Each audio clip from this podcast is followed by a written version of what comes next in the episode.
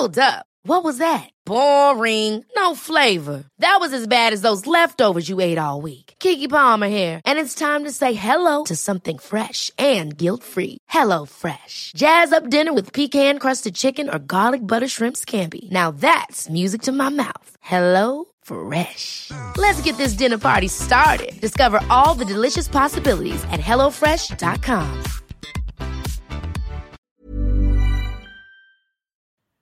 Werbung in der Man Cave. Heute mit was ganz Speziellem für Comic-Fans, denn es gibt eine neue App in Deutschland. Quasi die erste All-You-Can-Read-App auf Deutsch und das ist Swoosh. Und in Swoosh habt ihr quasi hunderte von Comics, ja, über 900 Comic-Titel vereint in einer App und könnt jederzeit darauf zugreifen. Jetzt werdet ihr sagen, was sind es denn für Comics? Na, es sind Comics von unter anderem Panini, ja, also die ganzen Star Wars Sachen, sehr viel von DC, Batman, Superman, Wonder Woman und so weiter und so fort. Game of Thrones, The Witcher, Cyberpunk, Avatar und noch ganz viel andere kleine und große Franchises. Und, und das finde ich halt besonders knusprig, es sind Sachen von Egmont drin. Denn Egmont das machen, die machen diese ganzen lustigen Taschenbücher, das Mickey Mouse Magazin, Lucky Luke, also ganz viele Sachen aus der Kindheit, die wir auf jeden Fall kennen und damals geliebt haben, gibt's quasi jetzt alle zusammen. Ihr müsst euch nicht mehr diese, ne, ihr kennt das noch von lustigen Taschenbüchern früher, dieses, ich will die ganze Rückenwand haben und dann hat man da tausende von lustigen Taschenbüchern gehabt, damit man irgendwie dieses Rückenmotiv aneinander stellen konnte. Das braucht ihr jetzt zwingend nicht mehr, ja, das braucht ihr nicht mehr in eurem Wohnzimmer mit äh, Ende 30, sondern es reicht im Hosentaschenformat und deswegen kann ich euch Swoosh wirklich sehr, sehr, sehr empfehlen, wenn ihr sagt, ey, ich habe einfach Bock wieder Comics zu lesen auf meinem Tablet, auf meinem, auf meinem Smartphone. Ladet euch die App runter und macht es einfach. Es ist wirklich, äh, spielen einfach. Ich habe selber auf dem Handy und ich finde es wirklich, ich finde es wirklich super, weil ich so selten Comics in die Hand nehme, aber das finde ich einfach richtig, richtig nice. Wenn ihr jetzt sagt, ich bin interessiert, dann schaut auf jeden Fall bald rein, denn es gibt jetzt gerade noch ein Angebot, das gilt bis Ende September bei denen auf der Seite. Da kriegt ihr quasi drei Monate zum Preis vom einen, nämlich für 9,99 Euro. Danach kostet es regulär 9,99 Euro. Oder es gibt auch noch ein Jahresabo, das kostet 99,99. Das ist auch ganz nice. Schaut gerne mal vorbei auf swoosh.de slash mancave. Ich find's mega. Ich habe selber auf dem Handy drauf. Hab richtig, richtig Bock drauf, mal wieder ab und zu mal einen kleinen Comic zu lesen. Und hey, äh, vielleicht habt ihr einfach mal wieder Lust, euch in alte Geschichten aus Entenhausen, aus der Kindheit zu begeben. So, das war's auch schon von mir. Jetzt geht's weiter mit der Man Cave. Tschüssi.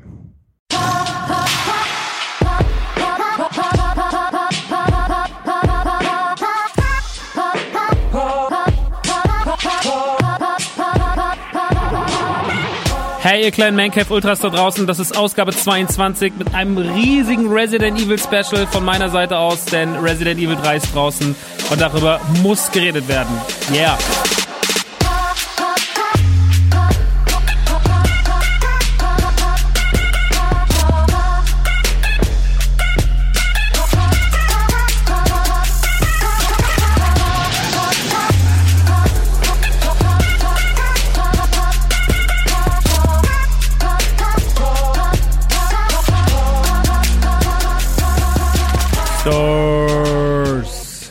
Herzlich willkommen bei der neuen Ausgabe von The Man Cave, Ausgabe 22.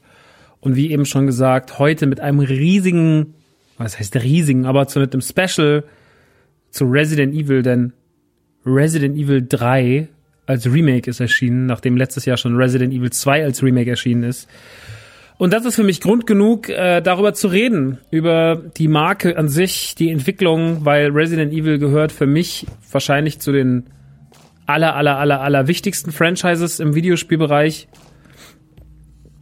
Irgendwo zwischen Zelda und Mario und GTA, zwischen den großen Marken, ist Resident Evil für mich auf jeden Fall emotional, was seine ganze Machart angeht, äh, eine der bewegendsten und beeindruckendsten Spiele, die ich in meinem Leben gespielt habe. Das liegt an verschiedenen Punkten in meinem Leben, wo ich dieses Spiel gespielt habe. Und darüber wollen wir heute reden. Resident Evil und der persönliche Bezug. Es gab schon mal eine Ausgabe von Radio Nukular zu Resident Evil. Das war vor fast sechs Jahren, fünfeinhalb Jahren. Also Ende 2014. Das war eine der ersten Folgen. Und Ende 2014 stand Resident Evil nicht so gut da, wie es heute dasteht. Also die Marke hat sich nicht nur erholt, sondern hat sich auch teilweise neu erfunden. Hat sich sehr, sehr gut äh, regeneriert, weil das sah mal ganz anders aus. Aber inzwischen ist es auf einem guten Stand. Wenn man die Folge damals hört, von Ende 2014, dann hört man schon eine gewisse Verbitterung raus, auch noch bei mir. Ähm, habe auch noch eine andere Art gehabt zu podcasten damals. Und das ist schade. Aber äh, darum soll es heute nicht gehen. Es sollte heute nicht um die Verbitterung gehen, sondern um den persönlichen Bezug und wie eine Marke sich immer wieder neu erfindet und auch neu erfinden muss, weil sonst Sachen passieren, die nicht so gut sind. Ähm, und das werden wir heute alles abarbeiten. Ich habe auch überhaupt kein anderes Thema mitgebracht. Ich habe mir gerade noch leckere Nussschneckchen gebacken. Äh, die waren super. Die habe ich auch im Discord geteilt. Äh, wir haben uns heute ähm, im, im Discord auch abgesprochen, weil heute ist was passiert. Das äh, gab es so noch nicht. Aber es kam Sponsoring rein, was ich erstmal zugesagt hatte, was ich aber nicht mehr angeschaut hatte, komplett. Und irgendwie kam mir das dubios vor. Beziehungsweise es war also nicht dubios im Sinne von, ob es ein richtiges Angebot war, aber das, was angeboten wird, kam mir dubios vor. Und ich habe mich damit nicht hundertprozentig wohlgefühlt. Dann habe ich mit der Community geredet und gesagt, wie fühlt ihr euch damit? Und dann haben sie gesagt, nicht so gut. Und dann haben wir es abgeblasen. Das heißt, solche Entscheidungen werden auch manchmal getroffen. Auf dem Discord. Ähm, ich glaube, das ist super wichtig, weil die Man Cave Community aktuell bin ich ja auch super viel da unterwegs, weil man natürlich viel zu Hause hockt. Dann ist man im Discord, dann machen wir Netflix-Partys, gucken irgendwie ein paar Folgen Tiger King, haben letztens Jurassic Park geguckt. Das geht natürlich auch nicht jeden Tag abends so. Äh, dazwischen wird noch gestreamt. Aber äh, momentan ist die Community sehr eng und äh, sehr close und das ist sehr gut. Und ich mag das auch und ja, äh, das macht mir sehr viel Spaß. Deswegen schaut vorbei. Gerne immer im Stream. Es macht immer viel Spaß. Die Leute sind gut drauf. Bei twitch.tv slash die Maincave könnt ihr euch einfach for free reinziehen. Die aktuellen Pläne sind immer sehr individuell. Ich mache jetzt gerade keine festen Uhrzeiten, wie wir es sonst gemacht haben, sondern gehe eher auf äh, nach Gefühl dran und äh, mache nach Gefühl meine Streams. Und naja, das, weil es ja jetzt einfach gerade, wir haben ja eh alle noch Zeit und hocken in unseren Höhlen und dann kann man sich da auch ein bisschen äh, spontaner verhalten. Die Woche wird auch noch mein äh, neues Format auf Patreon starten. Wir haben ja momentan auf Patreon ein Sonderformat schon laufen und ein zweites kommt jetzt noch hinzu. Das erste Sonderformat ist aber auf Zeit, das heißt We Have Spoken. Das ist ein reiner Mandalorian-Analyse-Talk zu jeder einzelnen Folge. Den mache ich zusammen mit dem wunderbaren Lukas, mein Luki. Ähm, den liebe ich, das ist ein super Typ. Und äh, wir machen zusammen den Mandalorian Talk zu jeder Folge, haben jetzt gerade Folge 4 besprochen und äh, also wir sind immer da, wo jetzt auch gerade Disney Plus ist. Das heißt, vier weitere Ausgaben von uns werden noch kommen von We Have Spoken. Und dann ist das Ganze erstmal ähm, pausiert, bis dann Staffel 2 hoffentlich noch dieses Jahr kommt, auch wenn das natürlich gerade alles aufgrund der Covid-19-Situation nicht ganz äh, einfach einsehbar ist. Wir haben viele, viele Release-Verschiebungen gerade, aber dazu gleich mehr. Noch ganz kurz, äh, twitch.tv vorbeischauen. Wenn ihr irgendwie Support leisten wollt, könnt ihr auf Patreon vorbeischauen. Da gibt's die Sonderformate. Da sind wir zu finden und die alle Links dazu findet ihr in den Show Notes. Das war's. Ähm, ja, verschobene Releases. Viele Releases sind verschoben worden. Äh, Sony hat jetzt gerade äh, die Bombe platzen lassen, hat gesagt, Last of Us 2 verschiebt sich auf unbestimmte Zeit, was eine wahnsinnig krasse Ansage ist, meiner Meinung nach. Weil wir reden hier von fucking Last of Us. Das ist eine riesige Marke. Riesig. Eine der wichtigsten Marken, die Sony hat, obwohl es erst einen Teil davon gibt. Aber der zweite Teil ist ein System Seller. Und dass sie das machen, ist ganz schön krass. Das wird natürlich auch bedeuten, dass wahrscheinlich sich dann bei naher Zeit Ghost of Tsushima verschieben wird. Ähm, die Marvel-Filme sind alle nach hinten gerückt. Ich glaube, Black Widow liegt jetzt erst auf November diesen Jahres. Ähm, und so ist es gerade mit vielen Sachen. Ghostbusters hat sich verschoben auf, auf den März 2021. Ähm, natürlich hat sich um eine Tour verschoben äh, auf den auf den März 2021, aber dann habt ihr halt zwei der schönsten Sachen nächstes Jahr im März, ist doch auch mal was. Ja, und äh, all diese Dinge passieren und das werden nicht die letzten Sachen gewesen sein. Sogar die Olympiade hat sich einfach um ein Jahr verschoben. Es ist einfach verrückt, aber naja, es muss so sein und äh, wir wollen jetzt auch gar nicht so groß darüber reden. Es äh, hat alles seine Richtigkeit und seinen Sinn und deswegen nicken wir das ab. Nun gut, kommen wir aber weg von den, von den negativen Sachen. Kommen wir zu Viren, die die Menschen kaputt machen. Kommen wir zu Resident Evil.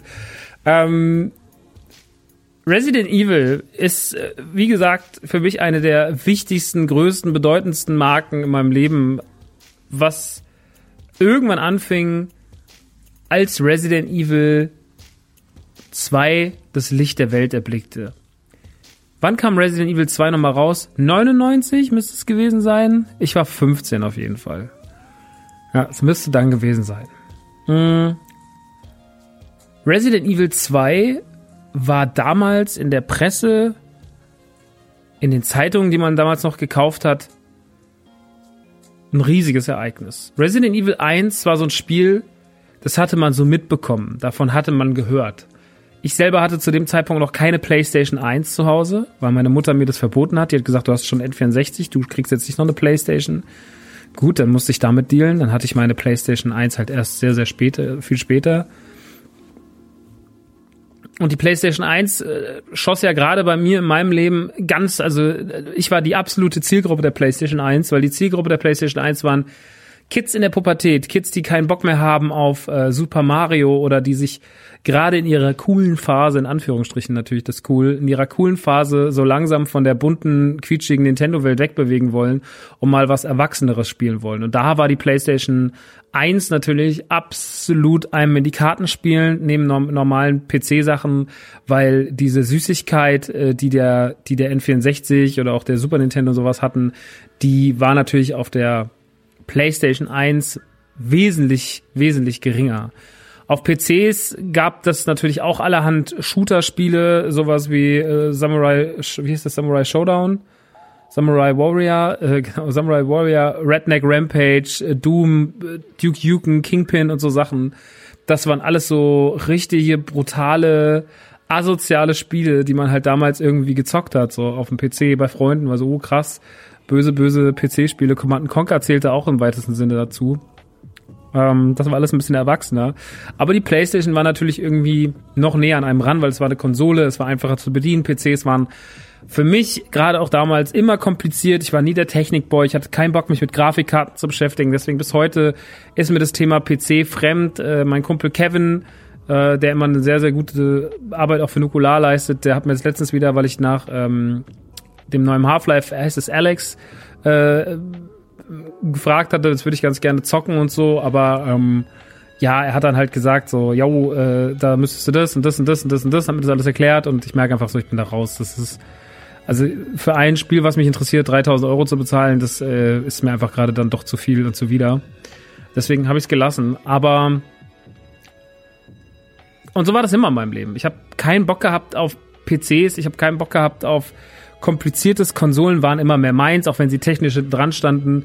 Aber ich habe einfach, ich war ein Freund der Einfachheit des Handlings und das, was ich da gesehen hat, hat mir persönlich völlig ausgereicht. Also ich war nie diese PC Master Race, äh, sich darauf einwichsen und allen Leuten damit auf die Nerven gehen, sondern ich war immer eher so entspannt. Ähm, da spreche ich im Übrigen nicht gegen das Hobby, PCs geil zu finden, weil äh, PCs sind eine wunderbare Sache, wenn man damit umgehen kann und natürlich leisten sie mehr, zweifelsohne leisten sie mehr als Konsolen schon immer, aber diese, diese komische Kriegerei und dieses Angegebe und äh, ich habe mal so einen so krassen Tweet letztens gelesen, weil Red Dead Redemption kam ja jetzt vor einigen Monaten dann auf dem PC raus, knapp ein Jahr nach dem Release auf, dem, auf der Konsole.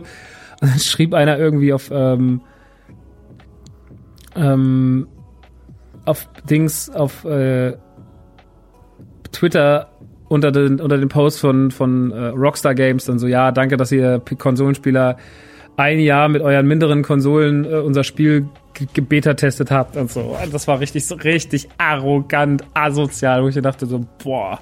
Also war noch viel drastischer und viel fieser formuliert. Darauf haben wir keinen Bock. Finde diese ganze PC Master Race äh, Trottelverhalten finden wir auf jeden Fall richtig, richtig uncool. Nicht die PCs an sich, die sind cool, aber äh, nicht, nicht das, was da die Attitude, die dazu gehört. Die mögen wir nicht. Ja, generell, Konsol-PC Wars, absoluter Quatsch. Lasst die Finger davon. Das ist absolut doof. Zockt auf was ihr Bock habt und wenn ihr die Möglichkeit habt, äh, Switch zu spielen und auch vielleicht noch Playstation zu spielen oder Xbox zu spielen, macht was ihr wollt. Das ist einfach scheißegal. Niemand braucht Konsolenkriege. Äh, Real Talk an dieser Stelle. Aber darauf wollte ich gar nicht hinaus. Jetzt hat sich das ein bisschen verlaufen. Wir waren eigentlich bei Resident Evil. Naja, Resident Evil 2 äh, kam dann damals raus, beziehungsweise wurde mit einem riesigen Tohu Wabo angekündigt. So ein bisschen wie Bone Storm bei Simpsons. Und ich musste, wollte das unbedingt haben. Ich wollte nichts mehr als verdammt nochmal Resident Evil zocken. Und ähm, Resident Evil 1 war so ein Spiel, das hat man mal gesehen bei meinem Kumpel Tobi, dessen großer Bruder, der hatte das, der war 17 oder 18 und der hatte das schon und wir hatten das natürlich nicht. Und dann haben wir manchmal, wenn der nicht da war, durften wir uns die Playstation ins Zimmer von Tobi holen und dann haben wir da gezockt. Und so haben wir da ähm, die Zeit verbracht und haben uns in Resident Evil gegruselt, verliebt. Das war ja auch so die Zeit, wo man so langsam anfing, Horrorfilme zu gucken. Die ganzen Freddy-Sachen, Halloween, ähm, Freitag der 13., Haus, wer sich noch an Haus erinnert, dann kam irgendjemand mal und meinte so, oh, ich habe was ganz krasses, Mann, ich habe Brain Dead und ich habe, äh, wie heißt der andere hier noch, äh, Bad Taste und so. Hm. Also diese blöden, albernen Peter Action, ja, Peter Jackson Action Splatter Horrorfilme, whatever. Und in dieser Zeit krachte also Resident Evil und natürlich war das für uns der absolute Superreiz. Unser Lieblingsmedium Videospiel gepaart mit ähm, noch nie da gewesen im Horror und äh, jetzt kam Resident Evil 2, von dem man sagte, es sei das brutalste, krasseste, böseste, abgefahrenste Videospiel, was die Welt je gesehen hatte. Und mit Resident Evil 2 war ich dann auf einmal komplett drin nach den anfänglichen und zaghaften Berührungen mit Resident Evil 1, die nur sehr wenige waren, erwischte mich Resident Evil 2 volle Breitseite, obwohl ich keine PlayStation 1 hatte. Was dazu führte, dass ich mir das Spiel damals, also alles, was ich an Zeitungsschnipseln aus jeder, egal ob aus der Funvision, ob aus der Ga Videogames, aus was weiß ich, was da noch alles war. Ich krieg's gar nicht mehr alles zusammen. Auf jeden Fall. Maniac war auf jeden Fall noch am Start. Also ich hatte sehr, sehr viele Magazine, die da lagen. Ich weiß, die Maniac gibt's heute noch, die heißt M Ausrufezeichen, aber äh, also M, aber äh, die, die, ich meine, damals lag, hieß es ja noch Maniac und äh, da hatte ich auf jeden Fall alles irgendwie in jeglicher Form gesammelt, ausgeschnitten, und wirklich war richtiger Fanboy. Ich war richtiger kranker Resident Evil Fanboy. Und dann haben wir es zum ersten Mal gespielt. Resident Evil 2 bei Tobi im Zimmer, so zu viert oder fünft saßen wir da um den Fernseher und es ging los und ähm, wir wählten die Leon S. Kennedy Kampagne aus und spielten. Und wir spielten und wir spielten und wir spielten und irgendwann, als wir dann so im Parkhaus waren, mussten wir ausmachen. Und dann wollte ich es unbedingt weiterspielen. Ich war absolut gegruselt davon. Ich hatte unfassbare Angst. Es hat ganz viel bei mir getriggert, aber es war gleichzeitig auch so ein großes Faszinosum. Ich hatte sowas noch nie gesehen. Dieses, diese erwachsene Erzählung, diese Brutalität, die damals für unsere Begriffe durch diese ganze, ähm, ja, durch diese festmontierten Kameras und diese gezeichneten Hintergründe sah das ja auch extrem gut aus, ja. Man legte da schon, das hatte für damalige Verhältnisse hatte das eine wahnsinnige Grafik. Und so verliebte ich mich in Resident Evil Hals über Kopf und es war für viele, viele Wochen für mich das krasseste. Ich bin zum Zack damals gefahren, das war unser Videospielhändler intern in Rottgau und da habe ich mir das dann schon gekauft in einer Limited Box mit einem T-Shirt dabei und einem Pin und sonst irgendwas. Hab mir die Spielzeugfiguren gekauft von von Hot Biz Toys oder wie dieser Biz Toys hießen die ja damals, ich weiß nicht mehr. Ähm, Biz Toys und naja, auf jeden Fall super viele Sachen gehabt. Toybis, Toybis. Von Toybis.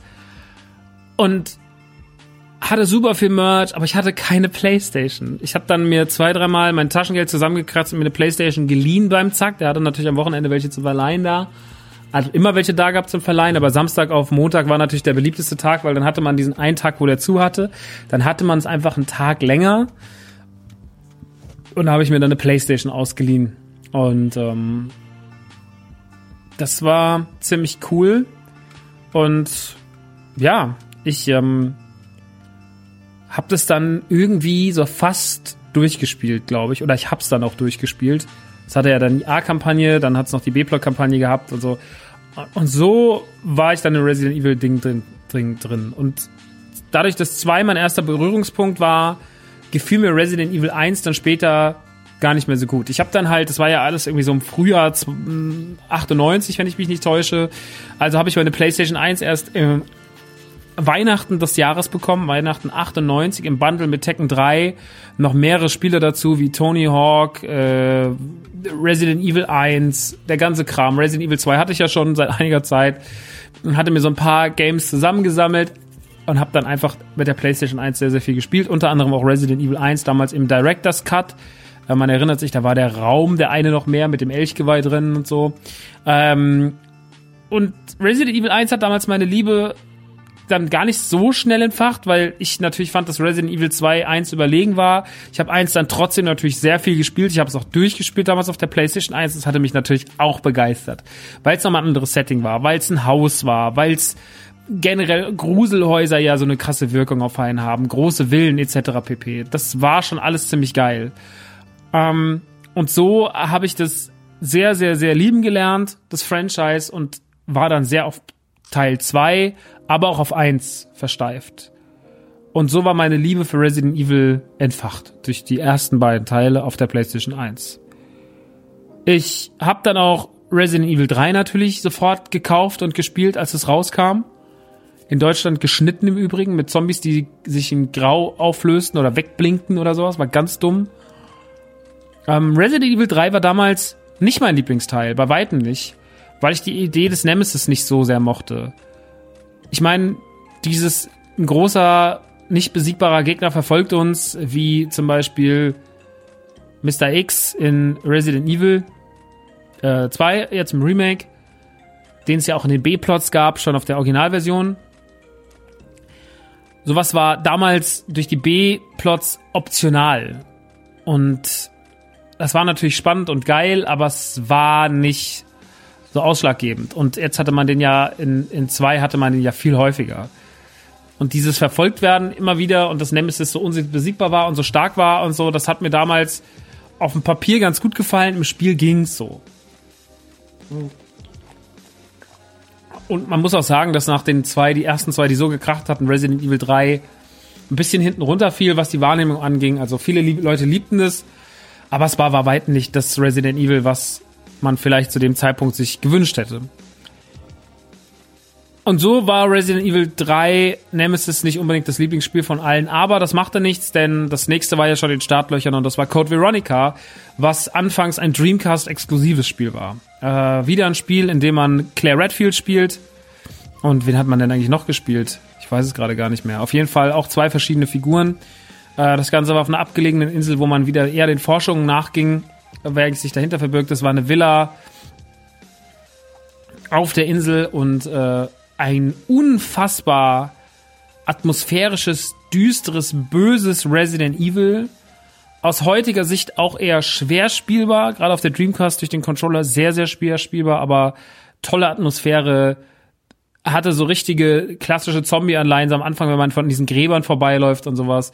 Ähm, es war ein tolles Spiel, es sah hübsch aus für die damaligen Verhältnisse, es sah noch mal ein ganzes Stück besser aus als die Resident Evils, die man kannte und Code Veronica war dann eine ähnlich große Liebe wie eins und zwei. Also Code Veronica war ein großartiges Spiel, was mich damals unfassbar in seinen Bann gezogen hat, was aber auch damals mit Munitionsknappheit mich wahnsinnig gemacht hat und ich weiß, dass ich damals zum Endgegner kam und konnte ihn einfach nicht besiegen, den Wichser, weil er einfach zu powerhaft war und ich hatte zu wenig Munition. Und das war nüchte. Aber ich weiß, dass ich mich bei Code Veronica zum Beispiel gibt es eine Szene, da läuft man so ein Treppenhaus hoch, da sind dann überall so Puppen und sowas. Also man hat das schon sehr gruselig konzipiert und diese klassischen Resident Evil Elemente. Ich bin ja immer ein Fan von dann, wenn es so klassisch sich anfühlt und nicht, wenn sich so laborig anfühlt. Also es ist ja so, wir kennen das ja aus Resident Evil. Zum Schluss endet man meistens im Labor. Wenn ihr so langsam in den Labortrakt kommt bei Resident Evil, dann wisst ihr immer so, ah, jetzt kommen wir langsam zum Ende. Aber alles, was davor passiert, alles, was in die klassische Welt geht, ähm, Häuser, Straßen, Krankenhäuser, Polizeistationen und so weiter und so fort. Das ist immer das, was man an Resident Evil halt so liebt. Und so war Code Veronica auch ein fantastisches Spiel, was die gleiche Resident Evil Formel verfolgte. Und jetzt war das das vierte Mal, dass wir diese Formel sahen. Zu dem Zeitpunkt, das war so 99, 2000 rum. Und man war so, ja, das war jetzt alles ganz cool, aber so langsam, so langsam könnte was Neues passieren. Es passierte dann auch was erstmal halbwegs Neues und zwar kam der GameCube raus, die Nachfolgekonsole vom N64 und auf dem N64 war ja ein Resident Evil angekündigt, Resident Evil Zero, was eine Vorgeschichte erzählen sollte, was dann aber erstmal verschwand, beziehungsweise gecancelt wurde. Und Capcom gab bekannt, Capcom der Publisher von Resident Evil, dass Capcom diverse Sachen exklusiv machen wird für den GameCube und darunter auch äh, viele Marken wie zum Beispiel Beautiful Joe, Killer 7, also experimentelle neue Franchises, aber auch Resident Evil. Denn GameCube, äh, der GameCube bekam sozusagen eines der ersten oder vielleicht das erste, erste große Remake in der Videospielgeschichte. Er bekam Resident Evil 1 in einer komplett aufgehübschten, geilen, tollen atmosphärischen Optik. Und Resident Evil 1 war auf einmal ein wahnsinnig schönes Spiel, ein wahnsinnig großartiges Spiel mit wahnsinnig, ähm, wahnsinnig optischen, optischen Push äh, was die Atmosphäre auch extrem förderte. Und zum ersten Mal sahen wir sowas, wie man so ein Spiel aufwertet. Also Resident Evil ist äh, der König der Remakes, wenn man es so will, wenn man es vor allem aus heutiger Sicht betrachtet. Ähm, Resident Evil 1 Remake war dann nochmal eigentlich für mich die absolute, die absolute Krönung ähm, für das Einser und hiefte dann für mich auch Resident Evil 1 fast auf das gleiche Level wie Resident Evil 2, weil es einfach jetzt so gut war. Das heißt, wir hatten zu dem Zeitpunkt fast keine Totalausfälle in der Resident Evil Timeline. Äh, mal irgendwelche Spin-offs, die noch rauskamen, wie der ganze Survivor oder sowas ausgenommen. Aber das tat ja keinem weh, weil das waren halt einfach Spielereien mit der Marke, ähm, die jetzt nicht unbedingt wichtig waren. Es kam ja auch zum Beispiel Resident Evil Gaiden für den, für den Game Boy Color. Dazu kann ich euch gar nichts sagen. Nur, dass es heute relativ selten ist und dass ich es leider in einer grauenvollen Version habe auf dem, auf dem Game Boy Color und dass ich es immer noch suche, falls einer mal ein Resident Evil Gaiden OVP verkaufen will, holler at me, ich bin am Start. Ja, äh, Resident Evil war also auf dem GameCube gelandet, der Konsole, wo es gar nicht hingehörte. Und was natürlich ein riesiger Image-Push sein sollte. Ich weiß auch nicht, was Nintendo damals dafür auf den Tisch gelegt haben muss, dass man sagte, ey, passt mal auf, Leute, wir wissen, Resident Evil ist eine Marke, die auf der PlayStation stattfindet in erster Linie, aber lass uns doch mal gucken, dass wir Resident Evil erstmal nur noch für uns machen. Okay, alles klar. Also erschienen Resident Evil 1 und Resident Evil Zero, das einst verschollene Spiel vom N64, sozusagen auch als Remake, obwohl es davon ja nie ein Original gab, äh, für den, für den GameCube. Beide Spiele kamen raus und beide Spiele waren, wie gesagt, fantastisch. Resident Evil 1 war sehr, sehr fantastisch. Resident Evil Zero war schwieriger, war komplizierter, hatte ein eigenes System, spielte sich ganz anders und ja, aus heutiger Sicht ist Resident Evil Zero auf jeden Fall immer noch witzig und interessant. Beide Spiele kann man übrigens heute, also auch Resident Evil Code Veronica im Übrigen, kann man heute wunderbar sich noch runterladen für Xbox One und PlayStation. Ähm, ich weiß gar nicht, ob alle davon auch verfügbar sind für den Cube. Ich glaube, äh, für, den, für die Switch. Ich glaube aber, die, zumindest die Originale sind da. Zero und, und eins müssten da sein. Ähm, Resident Evil, diese Remakes wurden dann jetzt letztens endlich, wurden sehr, sehr lange exklusiv gehalten für den GameCube, kamen aber dann vor vier Jahren oder sowas das erste Mal dann auch für Xbox One, PlayStation 4 und so weiter raus. Soweit, so gut. Ähm, aber das sollte nicht das einzige Spiel bleiben, was auf den, oder die einzigen Spiele bleiben, die der Resident Evil Lizenz exklusiv von dem Gamecube kamen, denn das Spiel schlechthin, Resident Evil 4, der große, große, große neue Teil, der alles anders, anders machen sollte, mit Leon S. Kennedy in der Hauptkampagne, der erschien erstmal zeitlich Gamecube Exclusive. Und das Ding war damals am Vorfeld schon wieder der riesige Hype, weil man hier merkte, okay, die Marke wird sich verändern. Die festen Kameras, die wir jetzt aus äh, insgesamt wenn man Code Veronica und Zero mit reinrechnet, fünf Spiele kannten. Äh, sechs, wenn man noch strengerweise das Remake mit reinnehmen würde, weil es sich dann mal anders angefühlt hat.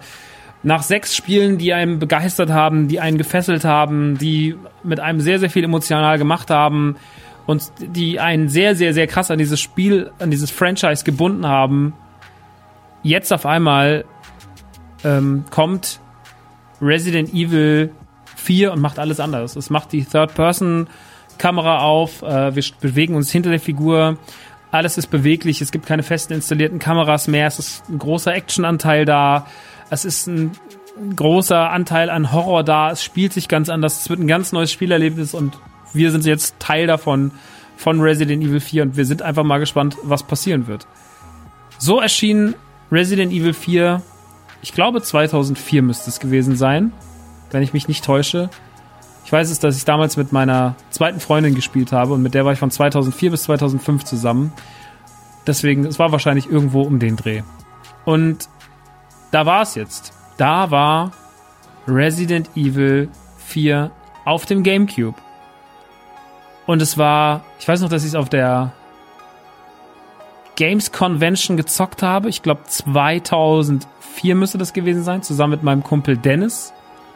Wir sind damals da hingegangen. Damals hat man für so ein Spiel, das war eines der Top-Spiele auf, auf der ganzen Messe, dafür habe ich damals 40 Minuten angestanden. 40 Minuten auf der Games Convention in Leipzig. Irre. Irre. Habe ich geliebt. Großartiges Spiel. Ähm, allein die Demo damals, wie man durch den Wald läuft, dann in dieses Dorf kommt, der Horror, diese neue Form von Panik, diese Gegnerherden und so weiter und so fort. Resident Evil 4 macht vieles anders, aber alles sehr, sehr, sehr richtig und behielt trotzdem gewisse Mechanismen aus Resident Evil. Es war weniger, also es gab immer noch die Rätseleinlagen, was ja auch Resident Evil so ein bisschen besonders gemacht hat, aber Resident Evil 4 hat den Fokus sehr auf Action gelegt.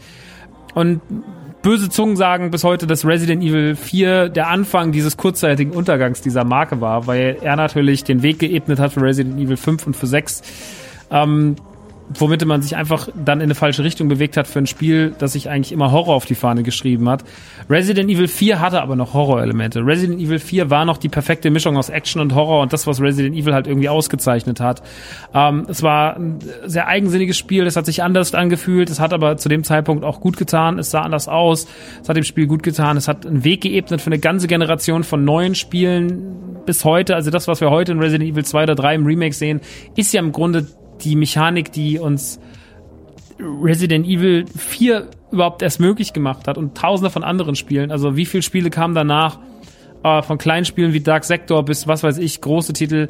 Alle Spiele in dem Sektor sahen auf einmal aus wie Resident Evil, weil man halt begriffen hat, das ist ein wahnsinnig gutes, äh, wahnsinnig gute Art, Third Person zu gestalten. Also selbst sowas wie Gears oder sowas, die haben ja Grundzüge aus Resident Evil 4 gezogen. Und das darf man bis heute dem Spiel, das darf man nicht vergessen, muss man dem Spiel bis heute anrechnen, egal ob man es mag oder nicht. Ich bin aber tatsächlich großer Fan von Resident Evil 4 und habe bis heute auch wenig Kritik daran zu üben, auch wenn es sich natürlich an, anders anfühlt, anders spielt, aber das Maß an Panik und so, es war eine Innovation und die hat diese Marke zu dem Zeitpunkt definitiv gebraucht, bevor sie eingeschlafen wäre. So war Resident Evil 4 ein Riesentitel. Inzwischen ist Resident Evil 4 für sämtliche Konsolen erschienen. Es kam dann später doch noch für die PlayStation 2, weil sich auf dem Cube dann doch nicht so verkauft hat, wie man erwartet hat. Es erschien für die PlayStation 2. Es erschien auch Code Veronica noch für die PlayStation 2. Also auch das Dreamcast Exclusive hat dann irgendwann seine, seine Exklusivrechte verloren.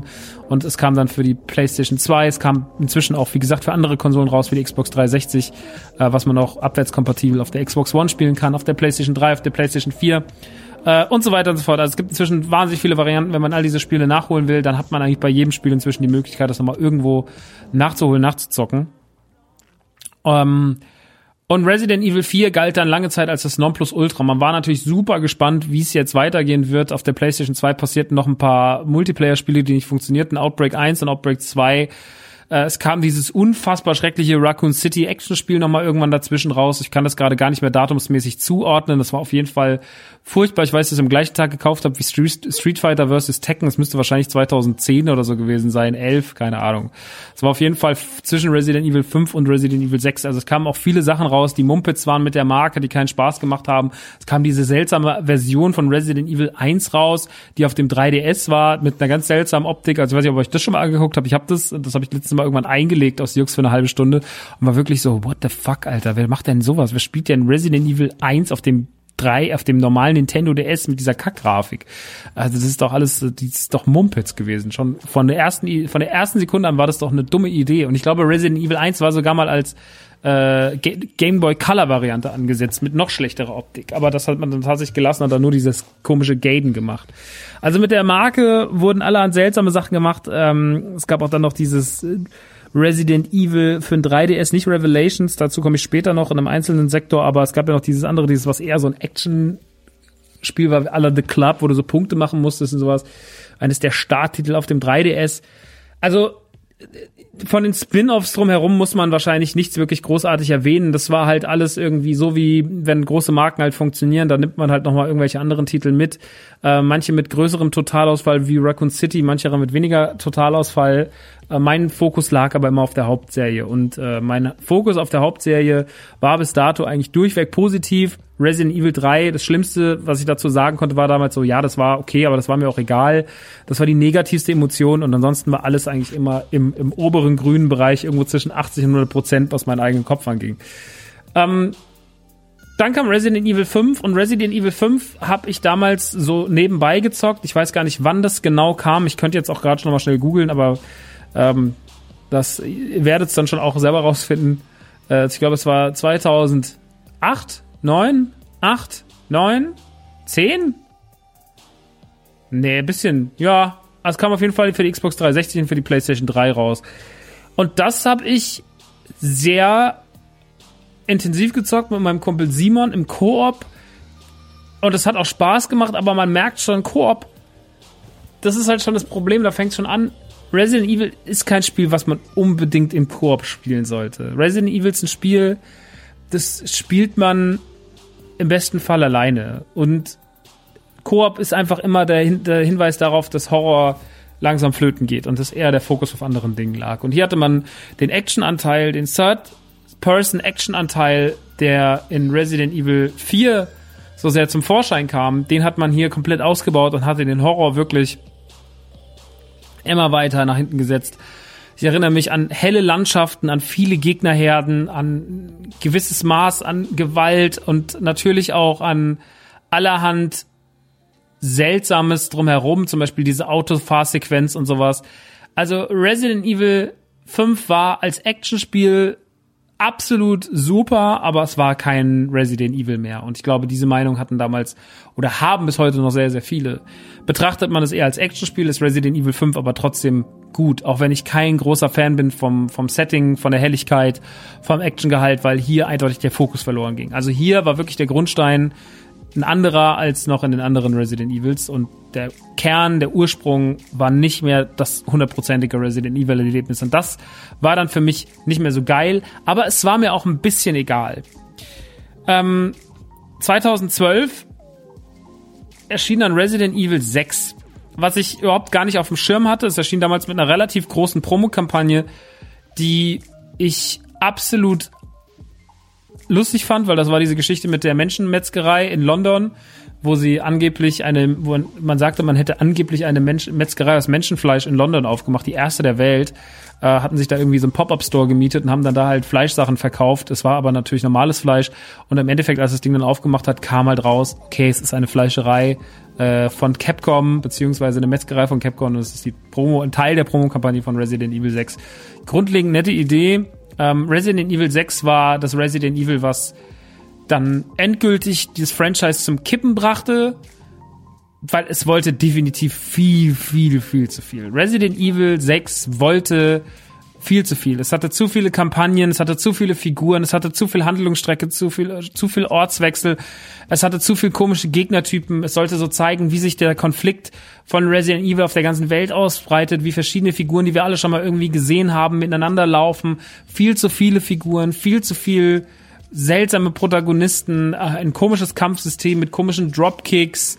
Ähm, der Horroranteil war vielleicht die ersten zehn Minuten noch in der Leon-Kampagne zu spüren, war dann aber komplett weg und alles war dann am Ende einfach nur noch riesige, fiese noch größere Drecksmutationen und am Ende wiederholte sich alles. Dann kam auf einmal, als man drei Kampagnen geschafft hat und man wirklich ermüdet davon war, ging dann noch die Ada One Kampagne auf. Man war wirklich so, boah, Leute, ey, wirklich, muss es jetzt sein? Müssen wir jetzt noch das hier alles spielen? Dann musste ich noch die Ada One Kampagne spielen und so weiter und so fort. Der Fokus lag auf der Koop-Geschichte, die habe ich ausgelassen. Es ging auch alleine, aber ne, wie auch schon bei Resident Evil 5, zu viel Koop, zu wenig Horror, zu viel Action. Dann das Ganze aber auch im Gegensatz zu Resident Evil 5 nicht ordentlich technisch umgesetzt. Wie gesagt, man wollte zu viel, man hatte zu viel vor. Resident Evil 6 scheiterte in fast allen Hinsichten und war und bleibt bis heute der Tiefpunkt der Resident Evil Serie mit großem Abstand. Auch nicht so beliebte Teile wie Resident Evil 5 äh, oder, oder Resident Evil 3 in der Ursprungsversion, das jetzt für mich nicht so beliebte Teile waren, standen dem Ganzen, ähm, waren bei weitem, bei weitem nicht so schlimm. Also bei weitem. Das waren dann trotzdem immer noch in ihrer Kategorie, zu, in ihrem Zeitpunkt in der Timeline, als sie erschienen sind, sehr, sehr gute Spiele. Ähm, eben noch unerwähnt beliebt dann äh, noch Resident Evil Revelations, was irgendwann zwischen 2010 und 11 erschien. Ich glaube Anfang 2011, Ende 2011, 2011 müsste es gewesen sein. Damals erschien Resident Evil Revelations für den 3DS exklusiv. Hm. Der 3DS war, ähm, hatte wieder mal das große Glück, wie schon eine, wie schon andere Nintendo-Konsolen, vor allem wie der Cube, äh, ein exklusives, äh, vorerst exklusives Spiel zu bekommen, nämlich Resident Evil Revelations, was ein bisschen auch mit der Mechanik spielte von, äh, also es war ein Third-Person-Spiel und es spielte sich ähnlich wie Resident Evil 4, nutzt aber den 3DS ganz gut. Also sie hatten noch so ein Teil drunter gesetzt. Du konntest dir dann noch so ein Teil drunter bauen, so ein, eine Controller-Erweiterung. Da hast du dann äh, einen besseren Grip gehabt, als besseren Griff als Spieler und konntest dann deinen 3DS besser halten. Naja, und so kam es dazu, dass auf einmal ein sehr exklusives, schönes, nettes kleines Resident Evil auf einem Schiff, auf einer, auf einem äh, leeren Schiff zum Einsatz kam. Und das war Resident Evil Revelations, was tatsächlich ein kleines, gutes Horrorspiel war für so ein Handheld. Ähm, was aber auch meiner Meinung nach äh, da am besten funktioniert hat. Bis heute gibt es natürlich, weil es ist Capcom, und Capcom hat schon immer jedes Spiel, wenn die zeitliche Exklusivität verfallen war, jedes Spiel auf allen Konsolen rausgebracht. Bis heute gibt es davon Varianten für die Switch, für die Xbox 360, für die Xbox One, für die PlayStation 3, für die PlayStation 4. Also Revelations erschien auf allen erdenklichen Konsolen und Revelations war ganz cool. Und nach, zwei, nach dem Sechser erschien noch Revelations 2. Und hier kann man, glaube ich, einen ganz guten Vergleich ziehen. Also wenn Resident Evil 6 in der Wahrnehmung der Menschen Episode 8 von Star Wars war, dann war das Release von Revelations 2 ein Episodenspiel, was paar Jahre später erschien, aber zu einem Zeitpunkt, als die Ausmaße des, des Desasters rund um Resident Evil zwei, drei Jahre später wirklich desaströs waren. Da kam Revelations 2 raus und das interessierte nicht wirklich die Leute. Es hatte so ein bisschen mittelmäßige Kritiken und das ist so ein bisschen wie Solo gewesen, weil Solo war ja auch ein sehr solider Film. Und meine Meinung zu Episode 8 ist ja eine sehr positive. Ich bin ja sehr großer Fan von Episode 8 im Star Wars Universum. Aber in der großen Wahrnehmung war Resident, war Star Wars Episode 8 für viele Fans so ein bisschen so der gleiche, das einschneidende Erlebnis wie, äh, wie äh, Resident Evil 6 und wie Episode 8. Also die verhalten sich gleich in ihrer, in ihrer Zielgruppe, in ihrem Phantom verhalten die sich, glaube ich, ähnlich.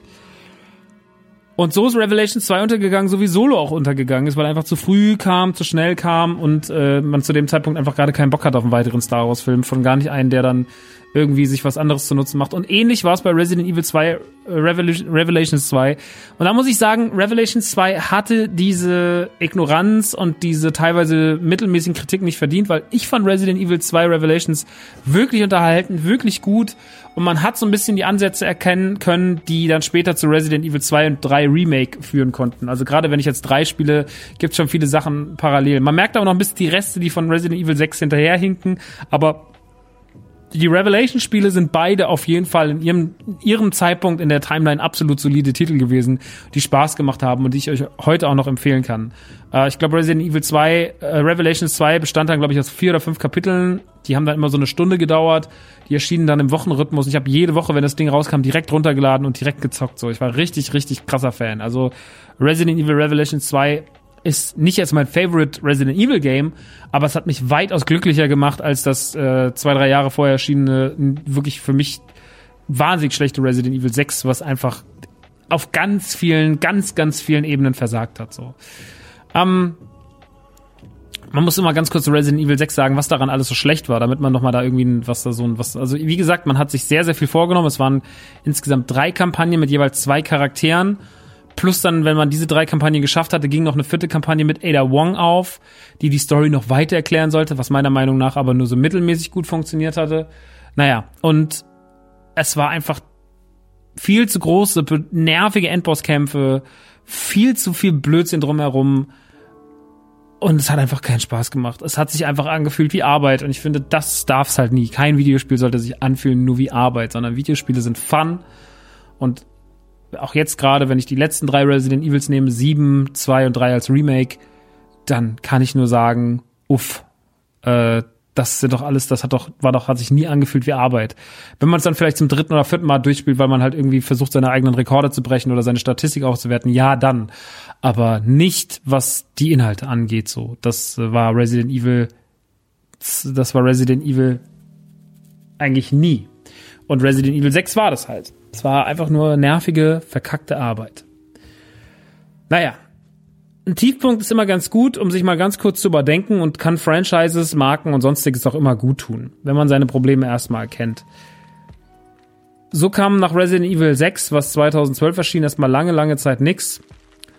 Und auf der E3 2016 in der PlayStation-Konferenz, die ich nicht live sehen durfte, obwohl ich in LA war, weil ich für Xbox damals da war, da passierte was. Und zwar war ich im Hotel und mich hatte so ein bisschen mein Jetlag noch und hatte zwar was eingesprochen, so und auf einmal kamen irgendwie drei Nachrichten auf meinem Handy rein aus Deutschland mitten in der Nacht und die waren so, hast du das gerade gesehen? Hast du das, Max, du hast gerade gesehen, oder? Hast du gerade die Playstation-Konferenz geguckt? Ich hatte die Playstation-Konferenz nicht geguckt, weil ich gearbeitet habe. Und ich so, was ist passiert? Und so, guck sofort. Und die Überraschung war natürlich ein bisschen nicht mehr ganz so groß, weil ich natürlich schon wusste im Titel, Announcement Resident Evil 7 da stand. Aber ich dann erstmal diesen Trailer guckte und mir versuchte, mich so in diesen Mut zu setzen, okay, guck das jetzt so weit gehen. Ich war ganz aufgeregt, hatte ganz feuchte Hände. Ich saß da, hab Play gedrückt, hab das Ding auf groß gemacht. Es war alles still. Die Welt um mich herum war still. Und ich guckte den Trailer für Resident Evil 7, den ersten Teaser-Trailer, der nicht viel verriet, der aber anmutete, dass Resident Evil eine komplett neue Richtung geht, dass es ein First-Person-Spiel wird, dass es mit einer VR-Einbindung sein wird und so weiter und so fort und war so, boah, krass, das sieht richtig, richtig, richtig, richtig, richtig gut aus und war richtig hyped und war so, wow, hat man denn begriffen, was hier passiert? Weil man muss sich ja auch vorstellen, Resident Evil 7 kam ja nach PT raus. PT war ja der Playable Teaser damals von Kojima anlässlich des eigentlichen Silent Hills Releases, ähm, was ja in den Händen von Guillermo del Toro und Kojima lag zu dem Zeitpunkt und Norman Reedus, aber dann aufgrund von Streitigkeiten mit Konami und Kojima gecancelt wurde. Wahnsinnig tragische äh, Ereignisse in der Videospielgeschichte. Für viele, viele eine der schlimmsten Cancelungen der letzten Jahre. Für mich auch wirklich, weil Silent Hills hätte großartig werden können. Und äh, naja, das war alles sehr schade. Inzwischen gibt es da Gerüchte, dass äh, Kojima, dass Sony die Rechte abgekauft hat von Konami, dass man Silent Hill als Remake machen wird und dass man auch ähm, Resident Silent Hill eine komplett neues Makeover bekommen wird von Kojima doch noch. Also das heißt, es besteht Hoffnung. Aber äh, da erst, wenn es mehr genauere Infos gibt. Aber die Gerüchteküche brodelt seit einiger Zeit auf jeden Fall sehr, sehr dolle. Ähm, auf jeden Fall, Fakt war, der Playable Teaser PT war ein Riesending, hat mega viel Spaß gemacht und hab damals auch so ein bisschen so, obwohl das nur so ein kleines Ding war, die Weichen gestellt, in was für ein Genre, was für eine Art von Horrorspiel man sich die nächsten Jahre entwickeln könnte und hat damit, glaube ich, viel mehr den Ton angegeben als viele Vollpreistitel. Das Ding war umsonst, muss man dazu sagen. Das war ein kostenloses Spiel für die PlayStation 4. Es wurde von allen gestreamt, alle großen Streamer haben das gespielt. Keiner wusste, was damit auf sich hat. Keiner wusste, was sich überhaupt die Auflösung ist, bis es dann irgendwann rauskam, nach fünf, sechs Tagen, äh, das erste Mal das ganze Ding geknackt war und jemand sagte, das ist der Playable Teaser für Silent Hill. Ähm, und dann kam der Trailer beziehungsweise die Musik und Norm Reedus und so. Das war schon echt heftig damals. War eine richtig krasse Sache. Und naja, auf jeden Fall hat das ganze Ding den Ton angegeben. Und Resident Evil 7, egal ob die jetzt die ersten waren, die da schon in die Richtung gedacht haben oder ob das beide gleichzeitig waren oder ob die Inspiration von Resident, äh, von Resident Evil 7 sich vor allem aus der PT-Demo zog. Das kann jeder für sich entscheiden. Fakt ist aber, Resident Evil 7 war eine extrem, extrem neue Richtung Resident Evil war auf einmal First Person, Resident Evil hatte auf einmal eine VR-Einbindung, Resident Evil schloss die komplette Action-Schublade und ging wieder back to Horror und legte seinen kompletten Fokus auf die Gruseligkeit, für die Resident Evil mal bekannt und berüchtigt war und schaffte ein unfassbar asoziales Videospielerlebnis, das dann schon im Januar 2017 das Licht der Welt erblickte, also vor drei Jahren. Und für mich nicht nur die Marke, von der man zu dem Zeitpunkt sagte, sie sei tot und würde am Boden liegen und nur noch röcheln, nicht nur diese Marke reanimierte, sondern generell Horrorspiele auf ein neues Level hiefte und auch die VR-Brille, der VR-Brille von der PlayStation, äh, zu ganz neuem Glanz verhilf. Denn Resident Evil 7 war. Also ich war kein Fan davon. Ich, ich war nie ein riesiger Fan davon, dass es First Person ist, muss ich wirklich sagen. Aber ich war ein riesiger Fan von der Atmosphäre. Ich war ein riesiger Fan von dem Setting. Dieses hinterwäldlerische, diese Brutalität dieser asozial, asozialen Baker-Familie. Ähm, dass man wieder auf die ganze Schlüsselgeschichte ging. Dieses viel, dass es viel behäbiger war, dass es viel unheimlicher war, dass wieder viel mehr mit Grusel gespielt hat, mit Panik gespielt hat, die man natürlich dann auch in VR noch ganz anders, noch ganz brutaler ausleben kann, ähm, die den Spieler noch viel mehr mitreißt, die dem Spieler noch viel, viel, viel, viel mehr wehtut. Resident Evil 7 kam raus und ich habe es damals zwar erstmal nur auf der Xbox gespielt, weil ich das Testmuster damals für die Xbox bekommen habe, aber ich habe auch gesagt, ich glaube, das direkt in VR zu spielen, ist mir persönlich zu krass. Ich muss erstmal normal spielen, ich spiele es dann später nochmal in VR. Das habe ich dann auch genauso gemacht. Hab's in VR aber auch nicht fertig gespielt, weil mir zum einen wirklich auch zu krass krank war immer noch, auch beim zweiten Mal und zum anderen auch einfach ähm, VR leider für mich bis heute eine Geschichte ist, die gut funktioniert, aber nicht immer funktioniert und ja, Resident Evil 7 war mir dann einfach dazu heftig. Also es gibt Spiele, die funktionieren einfach schöner und besser in VR. Und Resident Evil 7 hat sehr gut funktioniert, war sehr ausgeklügelt, vor allem weil es eines der ersten großen Titel, noch bis heute eines der wenigen großen, großen Spiele, die komplett auf VR setzen konnten. Ähm, ich mochte aber auch, dass man gesagt hat, man kann es aber auch, wenn man keinen Bock auf VR hat, komplett spielen. Wir wollen das jetzt keinem vorentziehen, äh, vorenthalten, äh, was das für ein geiles Spiel ist. Deswegen, ja, das hat sehr, sehr gut funktioniert. Das hatte man sehr, sehr gut ausgeklügelt.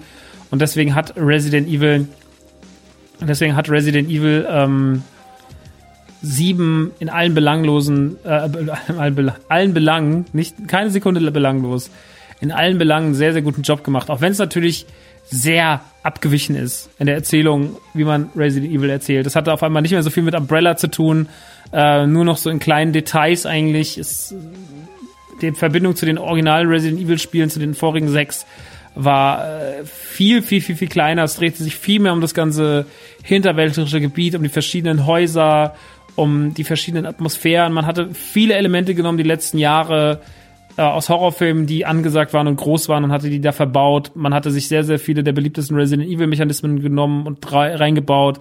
Ähm, dazu sehr, sehr viel Neues. Es war wirklich ein Best of All Worlds und hat sich damals wirklich extrem gut angefühlt und deswegen war Resident Evil auf einmal wieder da.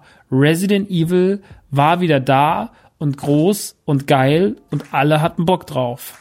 Und das habe ich wirklich damals von Herzen aus sehr gefeiert, weil man die Jahre davor mit dem negativen, mit der negativen Sechser-Erfahrung und der mittelmäßigen Fünfer-Erfahrung und allem, was dann da so mitgeschwommen ist, echt das Gefühl hatte, der Marke geht's nicht gut. Ähm, dann hat man irgendwie noch die ganze Zeit die Dinge rausgebracht in HD, Resident Evil 1, Resident Evil Zero. Ja, das ist alles geil, das ist für Fans wie mich super, ohne, ohne Frage. Ich mache das immer wieder Spaß, nochmal eins einzuschmeißen.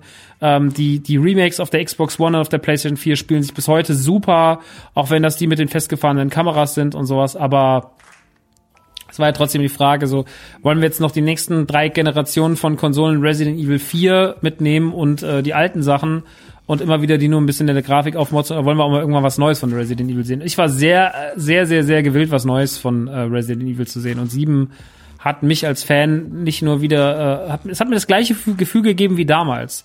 Also merkte auch so, als die Wochen kamen und das Spiel so langsam so Anfang Januar, dann äh, Mitte Januar rauskam für die PlayStation 1, äh, für die PlayStation 4 und für die Xbox One, ähm, habe ich gemerkt so, ey, ich bin so hyped und ich habe mir alles angeguckt und kleine Schnipsel und nochmal die Figuren und diese ganze Baker-Familie und alles war einfach so interessant auf einmal wieder. So, was ich irgendwie jetzt auch Jahre bei Resident Evil nicht mehr hatte. Das letzte Mal bei vier.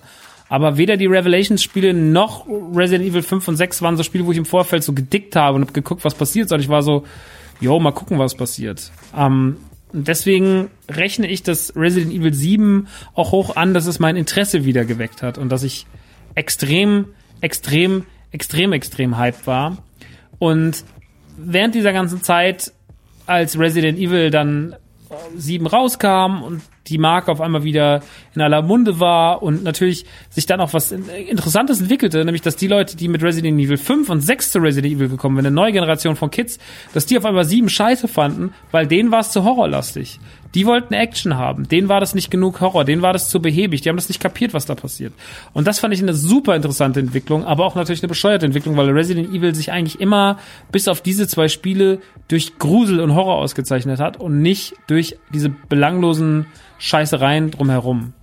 Ähm, ja, Resident Evil 7 ließ also die ganze Marke wieder mit einem Schlag aufblühen und das hat mich als Fan sehr, sehr, sehr, sehr, sehr, sehr, sehr, sehr, sehr, sehr gefreut. Da war es also wieder. Resident Evil 7 Die Marke war zurück. Und was man im Hinterkopf behalten musste zu dem Zeitpunkt, irgendwann zwischen 2015 und 16 gab es ein berühmtes Bild im Internet. Da hielt einer der Entwickler von Resident Evil 2 ein Schild hoch und sagte, yes, we, we do it, uh, wir, wir remaken gerade Resident Evil 2. Und keinem war so richtig klar, wie wird's wohl geremaked? Wie wird Resident Evil 2 das am Ende des Tages aussehen? Wird's eher so ein Remake, wie man jetzt Remake gemacht hatte von 1 oder von Zero? Ähm, also einfach, dass man geile Grafik aufpimpt, äh, dass man, aber man bleibt in der festen Kamera drin. Oder ja, wie wird's denn aussehen? Und nee, Resident Evil 2, das Remake, erblickte dann bereits schon im Sommer 2017, nee, 18, eineinhalb Jahre später, ähm, kamen dann endlich, sickerten die ersten Infos durch zu Resident Evil 2, dem Remake, was dann Anfang 2019 erschien. Der Trailer wurde gezeigt auf der E3 2018, wo auch Ghost of Tsushima und sowas gezeigt wurde in der PlayStation 3, 4 Konferenz. Und es sah fantastisch aus. Äh, es war eine sehr, sehr schöne Sequenz, die man dafür gebaut hatte. Ein sehr schöner Trailer, wo eine Ratte durch Regale rennt, auch nochmal schön an der PlayStation 1 vorbei, schöne Referenz. Und dann sah man äh, Teile von Resident Evil 2 äh, Gameplay-mäßig und man, es wurde einem schnell klar, boah, krass, das wird richtig, richtig geil. Das sieht richtig geil aus. Aber es geht auch wieder auf Third Person. Es geht nicht auf First Person, sondern es geht auf Third Person und es hat die hat ähnliche Anleihen wie Resident Evil 4, aber im Resident Evil 2 Setting mit natürlich noch schöneren Optik. Die RE-Engine, die vor allem in Resident Evil 7 krass zum ersten Mal genutzt wurde, die wird hier wieder zum Einsatz kommen. Es wird noch fantastischer aussehen. Man wird sich die Story von Resident Evil 2 größtenteils als Originalvorlage halten, die Schauplätze größtenteils als Vorlage halten, äh, ganz viele Settings nachbauen, wie man sie im Originalspiel kennt, aber alles auf die optischen Standards von heute angepasst, die Story ein bisschen auf heute angepasst, ein paar neue Elemente und ähm, man wird versuchen, das bestmögliche Remake, das sich größte verneigendste Remake zu machen, was man Resident Evil bauen, Resident Evil 2 bauen kann. Und das tat man. Das Remake von Resident Evil 2 zählte für mich 2019 definitiv zu den besten Spielen des Jahres. Da spricht natürlich die Anfangsbegeisterung von vor einer Stunde knapp, als wir mit dem Podcast angefangen haben, aus mir, weil Resident Evil 2 zu dem Zeitpunkt so, so, so, so, so, so, so gut war, ähm, als es rauskam und mich so gefesselt hatte. Und natürlich, es war mir total wichtig, dass das Spiel jetzt richtig, richtig geil aussehen muss und wird hoffentlich auch. Und das hat dann Resident Evil zum Glück auch gemacht. Resident Evil 2 war für mich persönlich das perfekte Videospiel-Remake. Davon gab es letztes Jahr im Übrigen zwei, nämlich Link's Awakening, über das wir hier auch schon gesprochen haben, was ich sehr gelobt habe vor einigen Ausgaben, als es rauskam im September 2019. Aber im Januar war der König der Videospiele für mich Resident Evil 2 und es blieb auch in meinen Top 3 für das restliche Jahr über. Ich habe es nicht bereut, das gespielt zu haben. Ich habe es dann am ersten Wochenende viermal durchgespielt. Ähm, sehr, sehr viele geile Neuerungen, geile Optik, die RE-Engine unfassbar gut genutzt. Die Gegner geil umgesetzt, die Atmosphäre geil umgesetzt, das Gameplay geil umgesetzt. Es hat sich immer noch nach Resident Evil 2 angefühlt. Und das war, glaube ich, der größte, der größte, das größte Kunstwerk für mich war an Resident Evil 2, dass man es geschafft hatte, ein altes, neues Spiel zu bauen. Man nimmt das Original, baut es so um, wie, wie das heute aussehen würde, versucht aber die ganze Atmosphäre, die dieses Spiel auszeichnet, zu behalten und das haben sie komplett geschafft. Und das muss man Resident Evil 2 Remake bis heute hoch anrechnen. Das Spiel ist wirklich eine Glanzleistung, was den Erhalt von Atmosphäre und drumherum angeht. Also wirklich fantastisch. Resident Evil 2 bleibt für mich in seinem Genre in seiner Kategorie als Remake 10 von 10. Heute sind diese ganzen Originale Resident Evil 2, Resident Evil 1, diese ganzen PlayStation Originale vor allem, die steuerungstechnisch nicht großartig angepasst wurden, die sind heute schon auch noch immer schwer zu spielen. Und dieses Tank Control und sowas, das ist einfach heute nicht mehr zeitgemäß. Für mich ist das ganze Third Person Ding der Transfer von dem, was man hatte, in das, was man jetzt hat, perfekt gelungen. Es ist Atmosphäre komplett geil eingefangen. Es hatte sinnvolle neue Elemente. Es hatte diesen Mr. X-Faktor, der, wie gesagt, der eigentlich nur in den B-Plots vorkam im Original, aber der jetzt hier auch schon in den A-Plots vorkam. Der das Spiel auf nochmal ein anderes Schwierigkeitsgrad-Level gehievt hat, meiner Meinung nach, oder die Schwierigkeitsgrad, den Schwierigkeitsgrad auf jeden Fall nochmal ein bisschen ähm, zu denken gegeben hat in einigen Hinsichten, aber alles hat Spaß gemacht, es hat sich immer geil angefühlt, es hat sich immer fair angefühlt, es hat sich großartig angefühlt und es war wirklich, es war unbeschreiblich, wie man es geschafft hat, das Original zu erhalten und trotzdem ein komplett neues Spiel rauszubauen. Deswegen für mich wirklich 10 von 10 und nicht für mich ein anderes Spiel, sondern einfach das Original jetzt auf ein zeitgemäßes Level gehievt und wenn man das in 20 Jahren wieder macht mit dem dann erhaltenen Standard, den wir dann haben, dann ist es auch okay. Ich finde, dass, wenn man das macht heute, das ist jetzt eine Sache, weil viele, viele, viele Spiele und deswegen auch Final Fantasy 7 oder vielleicht auch irgendwann mal Zelda, äh, Ocarina of Time, das sind ja Spiele, die sind in der Zeit gefallen, da waren die genial, als die rauskamen. Metal Gear Solid 1 genauso. Aber Metal Gear Solid 1 ist heute auch nicht mehr so geil spielbar. Metal Gear Solid 1 bräuchte dringend das Makeover, was äh, Resident Evil hatte, um einfach heute Metal Gear Solid 1 oder auch 2 nochmal so geil zu erleben, wie es damals war. Das ist halt das, was mir persönlich was mir persönlich so ein bisschen ähm, warum ich diese Remakes mag, weil ich finde, dass man ein Spiel nimmt und es einfach nochmal einer neuen Generation zugänglich macht und auch die ganzen Spielgewohnheiten, die über 20 Jahre dazugekommen sind, die uns das Videospiel natürlich perfektioniert haben. Wir sind ja dann wieder in der Steinzeit, wenn wir diese alten Dinge auspacken. Und deswegen machen so Sachen auch heute nur noch mittelmäßig viel Spaß. Da muss man mit sehr viel mit sehr viel Wohlwollen und sehr viel Nostalgiefaktor dran gehen, damit man mit Resident Evil 2 im Original heute noch den gleichen Spaß hat wie mit dem Remake so. Das ist fast eigentlich gar nicht möglich. Und deswegen ist es geil, dass es das gibt und deswegen ist es für mich auch völlig okay, wenn sie das irgendwann nochmal mit Code Veronica oder 1 machen sollten, dann wäre ich der Erste, der sagt so, yo, äh, ich nehm's, ne? Zweimal bitte. Ähm, deswegen, ich bin da erstmal komplett dabei. Mm. Ja, und jetzt kam natürlich, es war, hatte sich schon ange angedeutet, es wurde dann irgendwann zwischen den Jahren auch das Ganze angekündigt. Resident Evil 3, die Gerüchteküche brodelte eh schon über Resident Evil 8 und so weiter und so fort. Aber Resident Evil 3 bekommt auch ein Remake. Und witzigerweise wird man sich bei dem Remake gar nicht so viel anders machen, was die komplette Präsentation und drum die Grafik und sowas angeht, sondern man wird sich auf die RE-Engine und das, was man mit Resident Evil 2 geschaffen hat im Remake, mit sehr, sehr vieler wunderschöner Kleinarbeit nehmen und wird daraus Resident Evil 3 bauen. Resident Evil 3 Nemesis. Das Spiel, was mir immer so ein bisschen egal war. Und ich war aber total hyped, weil ich gesehen habe, wie es aussieht, weil ich wusste, dass es in welche Richtung es geht und äh, hab gedacht, oh, im besten Fall könnte Resident Evil 3 das Remake dazu meine Liebe zu Resident Evil 3 endlich auch entflammen, die immer bis dato noch nicht so groß war. Und siehe da, Spoiler an dieser Stelle von, zu meiner Meinung schon mal, es hat tatsächlich meine Liebe zu Resident Evil 3 äh, ganz neu entflammt oder generell erstmal entflammt, weil die damals einfach nicht so groß war, als es rauskam. Aber Resident Evil 3 hat mir jetzt wirklich einen unfassbaren Spaß gemacht. Ich habe es inzwischen zweimal durchgespielt, einmal auf der Playstation, einmal auf der Xbox. Ähm, ganz kurz vielleicht zu der Geschichte dazu, wie es dazu kam, jetzt mit der Resident Evil 4, äh, PlayStation 4 Version von Resident Evil 3. Ähm, es gibt ja diese Deluxe Box, diese Collectors Edition mit der Figur von Jill Valentine drin. Und ich habe ewig lang, ewig lang danach gesucht. Diese Box kam damals raus für sehr, sehr, sehr wenige Stunden äh, war die nur erhältlich und äh, da hat tatsächlich mal das Wort Limited auch Sinn gemacht. Die Limited Edition war wirklich richtig krass Limited und nur sehr wenige Händler kamen in den Genuss dieser Box.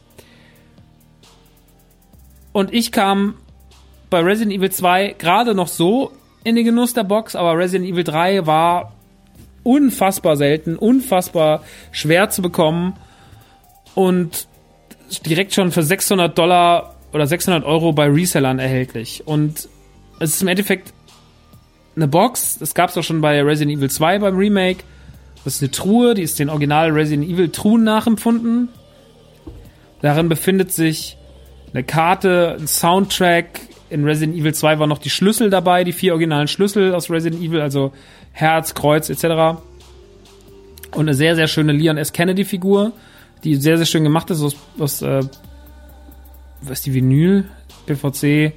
Keine Ahnung. Auf jeden Fall so leichterer, gummiplastikartiges Zeug, sehr stabil, schöne Figur. Auf einem Sockel, relativ groß. Ich würde sagen, ich gucke gerade drauf, 30 Zentimeter locker, locker 30 Zentimeter. Und äh, wahnsinnig teure Box, aber trotzdem auch Spiel noch dabei, natürlich auf der PlayStation 4, 250 Euro. Äh, war mir aber damals als Resident Evil Fan, auch wenn ich wusste, dass es Wucher ist, äh, egal in Anführungsstrichen. Ich habe gesagt, ich will die Box haben, weil ich riesiger Resident Evil Fan bin. Äh, die muss hier einfach hin, die, die gehört hier hin, das ist einfach Pflicht.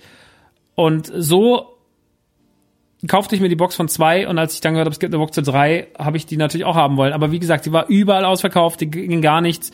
Und ähm, die Inhalte waren ein bisschen Mauer. Es war Resident Evil 4 drin natürlich, äh, inklusive Resistance, dieses Multiplayer-Spiel. Und es war drin eine Figur von Jill Valentine, die genauso gemacht war wie die Figur von äh, Leon S. Kennedy. Und es war noch drin Karte, Soundtracks und noch ein paar kleine Gimmicks so. Das waren die Inhalte von Resident Evil 4, äh, Resident Evil 3 Collectors Edition. Und die gab es nirgendwo. Nirgendwo gab es diese Box. Und letzte Woche erreichte mich dann am Donnerstag oder am Freitag eine Nachricht von einem Hörer von uns, der mir sagte, ey, bei uns in der Stadt gibt's einen Typen, der hat die Box. Ich habe früher für den gearbeitet, der verkauft die. Du suchst doch noch eine. Willst du eine haben? Ich war so, yo, würde ich nehmen. Wenn's okay ist, nehme ich eine. Cool, alles klar, kriegst du. Ähm, weil der hatte zwar Vorbestellung, aber die Geschichte war die, und das ist wieder was, was ich nicht verstehe, weil wir reden ja von einer Box, die wahnsinnig selten war.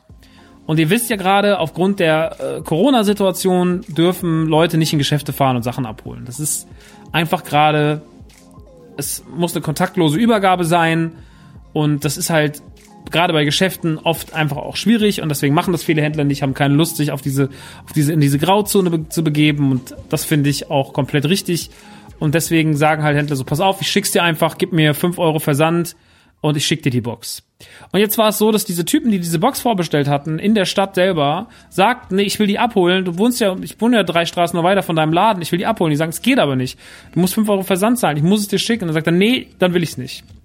Dann weigere ich mich, die Box zu nehmen. Ich verstehe nicht, ich versehe es nicht ein, fünf Euro Versand zu zahlen. Und das ist einfach so German, Alter. Wie kann man so dumm sein, diese Box nicht zu nehmen, nur weil man fünf Euro Versand zahlen müsste? Klar nervt es, aber es ist ja etwas, versteht ihr, wir reden ja hier nicht von was, was ich auch überall anders kriege, sondern diese Box ist de facto überall ausverkauft. Es sind auch zum Release nirgendwo nochmal welche aufgetaucht. Diese Box ist einfach, da ist Limited, wirklich Limited. Die Jill Valentine Collectors Editions von Resident Evil 3 ist eine große, große Seltenheit. Und der Reseller-Wert, wenn man an sowas Böses denken mag, der liegt jetzt schon bei 400 Euro. Also der liegt weit über dem, was es im Einkauf kostet, beziehungsweise was es im VK kostet, 250 Euro. Weit darüber. So. Diese 5 Euro also als Argument zu nutzen, sind kompletter Quatsch, weil man ja was hat, was jetzt schon wertvoller ist als das, was man gerade bezahlt. Das haben aber die Dummköpfe nicht eingesehen, haben dann darauf beharrt, die Box nicht zu nehmen und so blieb eine Box übrig. Und so kam dann ich, während die sich in den Facebook-Kommentaren stritten, sagte, ich nehme eine. Und dann hat er gesagt, yo, nimm eine hier. Und dann schickt er dir die. Und äh, es ist momentan tatsächlich so, dass äh, viele Leute ihre Spiele schon verschicken. Es gibt schon viele Leute, die haben Final Fantasy VII zu Hause, weil sie sich die Collectors Edition gekauft haben und Square teilweise schon verschickt hat. Und ich hätte auch gerne diese Collectors Editions gehabt, aber äh, ich habe jetzt keine mehr bekommen und das ist jetzt auch nicht so schlimm, weil jetzt eh gerade so viel zu tun war, die ganze Zeit mit Podcasts und so. Naja, und nun habe ich so eine Resident Evil 3 Box bekommen und war damit ziemlich, ziemlich happy, weil nicht nur, dass ich jetzt endlich die Box hatte, die ich so lange suchte und von der ich eigentlich schon lange aufgegeben hatte, dass ich sie kriegen werde. Ich habe im Kopf wirklich komplett aufgegeben, dass ich sie kriege. Und sie wurde mir seitdem auch nirgendwo mehr angeboten, obwohl ich wirklich einen Aufruf gemacht habe im Internet. Aber für mich war diese Box ein Heiligtum, es war ein Grail. Und auf einmal war sie quasi durch einen Zufall da. Sie stand schon direkt am nächsten Tag bei mir. Ich habe dann direkt per PayPal überzahlt, direkt verschickt. Das hieß, am Samstag letzte Woche, eine Woche vor Release, also sechs Tage vor Release, stand die Box da und ich habe Resident Evil 3 äh, direkt durchgezockt. Ich habe dann mein Testmuster, glaube ich, donnerstags oder mittwochs erhalten, aber am äh, auf der Xbox One aber meine, meine, meine eigentliche Version, die ich gekauft habe mit der Figur dabei, die war schon Samstag bei mir. Das hieß, am Samstag wurde Resident Evil mittags reingelegt und nachts wurde es wieder rausgenommen, weil ich es durchgespielt hatte. Ich habe es am Stück durchgespielt, neun Stunden. Ich hatte wahnsinnig Schmerzen in den Augen, also wirklich riesige, riesiges Auschibouch in den Augen. Aber mein rechtes Auge war zwei Tage danach viel kleiner als mein linkes, weil ich einfach weiß ich nicht, ich habe einfach die ganze Zeit auf Bildschirm gestarrt, aber ich konnte nicht davon loslassen, weil es hat mich so sehr gepackt und was ich schon sagte, es hatte mich so sehr gepackt, dass ich alle meinen Groll oder meine, meine, die Egalität die ich zu Resident Evil 3 im Original empfunden hatte, komplett verflogen war. Mir hatte schon die Demo gut gefallen, aber meine Erwartungen waren halt eher so, ja, geil, ich habe mega Bock drauf, ich freue mich super krass drauf, ist eines der meist erwarteten Releases für mich, aber ich lasse eher mal auf mich zukommen. Es war nicht so wie bei Resident Evil 2, oh mein Gott, oh mein Gott, oh mein Gott, sondern ey, Bock, einfach nur mega Bock. Aber mal gucken, wie es wird. Mm, die Story orientiert sich wesentlich loser am Original als, als Resident Evil 2. Es bleibt natürlich immer noch das gleiche. Ihr spielt Jill Valentine, die von Nemesis äh, als eine der letzten Stars-Mitglieder gejagt wird. Stars, die halt gegen Umbrella vorgehen sollen. Der jagte dich Raccoon City, sie soll fliehen, aber diese Flucht erweist sich halt als wesentlich schwieriger als geplant. Sie trifft unterwegs dann noch Carlos, der eigentlich erst im, Hand, im, im Namen der Umbrella Academy, äh, ähm, Academy, Umbrella Academy, wie heißen die denn? Auf jeden Fall im Namen von Umbrella. Ich bin manchmal einfach so stupido. Der im Namen von Umbrella handelt als Sondereinheit, ähm, aber nicht weiß, was Umbrella eigentlich im Schilde führt, mit dem sie dann zusammengerät, die da Leute aus der Stadt befreien sollen. Aber eigentlich ist das alles nur noch eine große Verarsche, weil eigentlich hat Umbrella schon geplant, die komplette Stadt einfach ähm, Umbrella Corporation heißt es im Übrigen. Umbrella Corporation hat schon geplant, den kompletten Laden komplett niederzumähen, Raccoon City komplett im Erdboden gleich zu machen und äh, dabei noch schön dazu zu sorgen, dass keine der Stars-Mitglieder mehr leben Deswegen wird Nemesis losgeschickt. Nemesis ist eine, eine, eine fleischgewordene Waffe, ein riesiger Klotz in schwarzem Ledermantel, in seinem ganzen Auftreten sehr, sehr an den Tyrant erinnert, also sozusagen die Steigerung des Tyrants. Der Nemesis liegt, steht nochmal über dem Tyrant, er, ist, er gilt als unkaputtbar und als auch als Formwandler. Das heißt, wenn man ihn kaputt macht, wird er nur noch größer und noch stärker und wird das größte, schmutzigste Mutantenmonster, was Umbrella je gebaut hat. Und der jagt euch durch das Spiel. Ähm, die Angst von vielen war, dass Nemesis die ganze Zeit im Spiel auftaucht, so wie auch Mr. X in gewissen Passagen der Polizeistation ja immer sehr präsent ist und auch dann da immer wahllos rumläuft und euch auch einfach mal längere Passagen hinterherläuft, bis er den wieder, bis er den abgelenkt habt.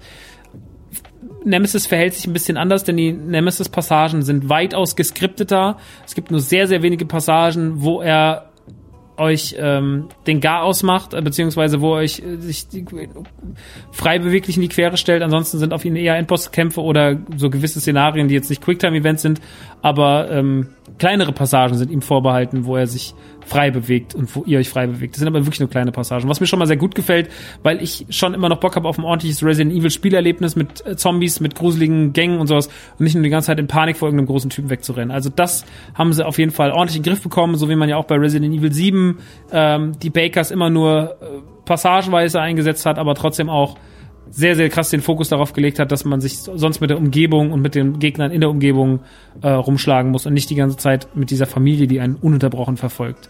Weil dann ist es ja auch, dann ist es nur ein besseres Outlast quasi. Aber das hat man nicht gemacht. Und so hat man sich auch bei Resident Evil 2 3 jetzt sehr, sehr darauf stark konzentriert, eine sehr, sehr gute Singleplayer-Kampagne zu liefern. Und das, muss ich wirklich sagen, ist ihnen in jeder Phase gelungen. Es ist ein gewaltiges, gruseliges Action-Epos mit einer wahnsinnig starken Jill Valentine, einer geil erzählten Story, tollen Schauplätzen, einer unfassbaren Optik und eigentlich allem, was Resident Evil im Jahr 2020 braucht. Es setzt die Formel von Resident Evil 2 wunderschön weiter.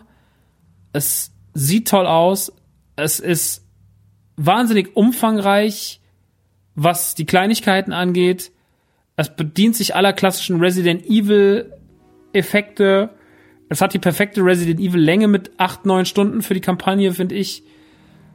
Ähm, es motiviert weiterzuspielen, es nochmal anzumachen, seine Zeit zu verbessern, sein Ranking zu verbessern, noch mehr Geheimnisse zu entdecken, das Spiel einfach nochmal anders zu, zu, zu erleben. Es hat natürlich nicht die B-Plot-Kampagnengeschichte, wie man das jetzt aus Resident Evil 2 kennt. Das wäre natürlich noch die Kür gewesen. Das hat man jetzt hier nicht eingebaut. Das war ja auch im Original nicht drin. Ähm, man wechselt sich ab und zu mal ab zwischen Jill und Carlos, Jill und Carlos, äh, aber die Haupt der Hauptfokus liegt auf Jill. Carlos hat aber auch ein paar schöne Passagen. Es hat wahnsinnig große epische Endbosskämpfe, die manchmal gar nicht so, die einen fordern, wo man auch manchmal wirklich nachdenken muss, wie ich man das jetzt taktisch löst, ähm, die auch nicht einfach sind. Wir haben es jetzt zweimal auf normal durchgespielt, einmal Raw und einmal im, im Stream. Es hat natürlich die schöne Resident Evil Übertreibung drin. Es hat als Schauplätze, die Straßen, man geht nochmal kurz in die Polizeistation, es gibt ein Krankenhaus, was wahnsinnig geil und großartig erzählt ist. Es gibt geile Gegnertypen, Hunter kommen zurück, es kommen noch die Gamma-Hunter dazu, das sind nochmal so ganz abgefuckte neue Viecher, die aussehen wie die Blurks aus Mandalorian. Ähm, natürlich jede Menge Zombies, ohne Ende Zombies, äh, Nemesis und so weiter und so fort. Also die Gegnerherden sind großartig, die Schauplätze sind geil, Raccoon City sieht geil aus. Es ist geil, nochmal die Polizeistation kurz reinzukommen, sowas, nochmal Resident Evil 2 zu sehen. Ähm, es gibt eine ganz kurze Wave Geschichte, da gehen so Rollläden runter, da muss man mit Carlos einen Eingangsbereich verteidigen, während Jill drinnen liegt und gerade geheilt wird und so weiter. Also es gibt ganz großartige Passagen in dem Spiel, die mega viel Fun machen, die schwer sind, die knifflig sind, die böse sind, wo ich mich auch aufgeregt habe, die mir im Schluss, am Schluss unfassbar gut gefallen, die unfassbar viel Spaß machen und die das Spiel auch abwechslungsreich gestalten deswegen, ich glaube, dass jeder, der mit Resident Evil 2, dem Remake, Spaß hatte, auch mit Resident Evil 3 den genau gleichen Spaß hat. Es ist vielleicht nur eine ganz klare Fortsetzung, die technisch überhaupt nichts anders macht als der Vorgänger, bis vielleicht auf ein paar Kleinigkeiten. Es gibt zum Beispiel jetzt so eine Vecdash-Funktion. Das heißt, ihr könnt gewissen Angriffen ausweichen und könnt danach, wenn ihr die perfekt gemacht habt, auch noch direkt auf den, dann verlangsamt sich die Zeit und ihr könnt den, auf den Schwerpunkt des Gegners äh, feuern. Wenn ihr das Spiel durchgehabt habt, ihr könnt im Spiel verschiedene Herausforderungen lösen. Dafür gibt es gewisse Punkte. Und wenn ihr viele von diesen Punkten eingesammelt habt, dann kriegt ihr im Spiel eine gewisse Währung und davon könnt ihr euch Sachen kaufen. Die werden euch dann in die Kiste gelegt. Zum Beispiel Bazooka mit unendlich viel Schuss oder sowas. Das ist natürlich was, das gibt es erst ab sehr, sehr, sehr viele Punkte. Aber zum Beispiel auch sowas wie eine heiße Klinge, dass euch die Gegner wegbrennen oder sonst irgendwas, dass ihr nicht das normale Messer benutzen müsst, sondern diese heiße Klinge und sowas. Also solche Features gibt es im Spiel auf jeden Fall und die machen das Spiel natürlich für euch ein ganzes Stück, ein ganzes Stück interessanter und machen den Wiederspielwert auch groß. Und generell ist Resident Evil ja auch so ein Spiel, was für Speedrunner, also mal gucken, wie man seine Zeiten verbessert, wie man immer noch geiler wird, wie man es generell gestaltet. Also Resident Evil 2 äh, schafft einfach äh, Resident Evil 3 schafft einfach ein rundum sehr abwechslungsreiches, sehr motivierendes, sehr schönes, gutes, herzliches Erlebnis, was das richtige Maß an Resident Evil beinhaltet und zum Beispiel auch hier geht es um große Mutationen oder sonst was, aber immer alles im richtigen Maß. Und das zeigt dann auch eigentlich, die Fehler, die Resident Evil 6 gemacht hat, die werden halt hier nicht gemacht. Weil wir haben zwar auch diese Endbosskämpfe, wo Nemesis wirklich immer mehr mutiert und immer größer und gewaltiger wird, aber immer wenn man denkt, jetzt könnte es zu viel werden, hört das Spiel an der richtigen Stelle auf. Also das Timing, wie das Spiel funktioniert, ist immer genau auf dem Punkt. Es hat das richtige Maß an Horror, das richtige Maß an Action. Es ist wirklich, wirklich, wirklich klassisch, was auch die Größe der Tasche angeht, dann wieder denken, da muss man das dann wieder dahin. All diese Dinge, die Resident Evil auszeichnen, grüne Kräuter mischen, das mischen, Munition mischen, das finden, das Geheimnis auflösen, gucken, da hinten liegt was versteckt, da ist ein Code, wie man die Tür aufbekommt und so weiter und so fort. Optionale Geschichten, die man nicht machen muss im Spiel, aber die einem das Spielerlebnis noch verbessern, wenn man weiß, wie es funktioniert. All das liefert Resident Evil 3 Remake in jeder Phase ab und deswegen ist es für mich, für mich fast auf einer Stufe mit Resident Evil 2 Remake, was natürlich aufgrund des noch wichtigeren Nostalgiefaktors und äh, des Settings und der generellen Liebe zu Resident Evil 2 bei mir nochmal einen höheren Stellenwert hat. Aber Resident Evil 3 ist rein von der ganzen technischen Komponente, von den Details und sowas, nicht hinter Resident Evil 2. Also, wer das geliebt hat, wird auch 3 lieben.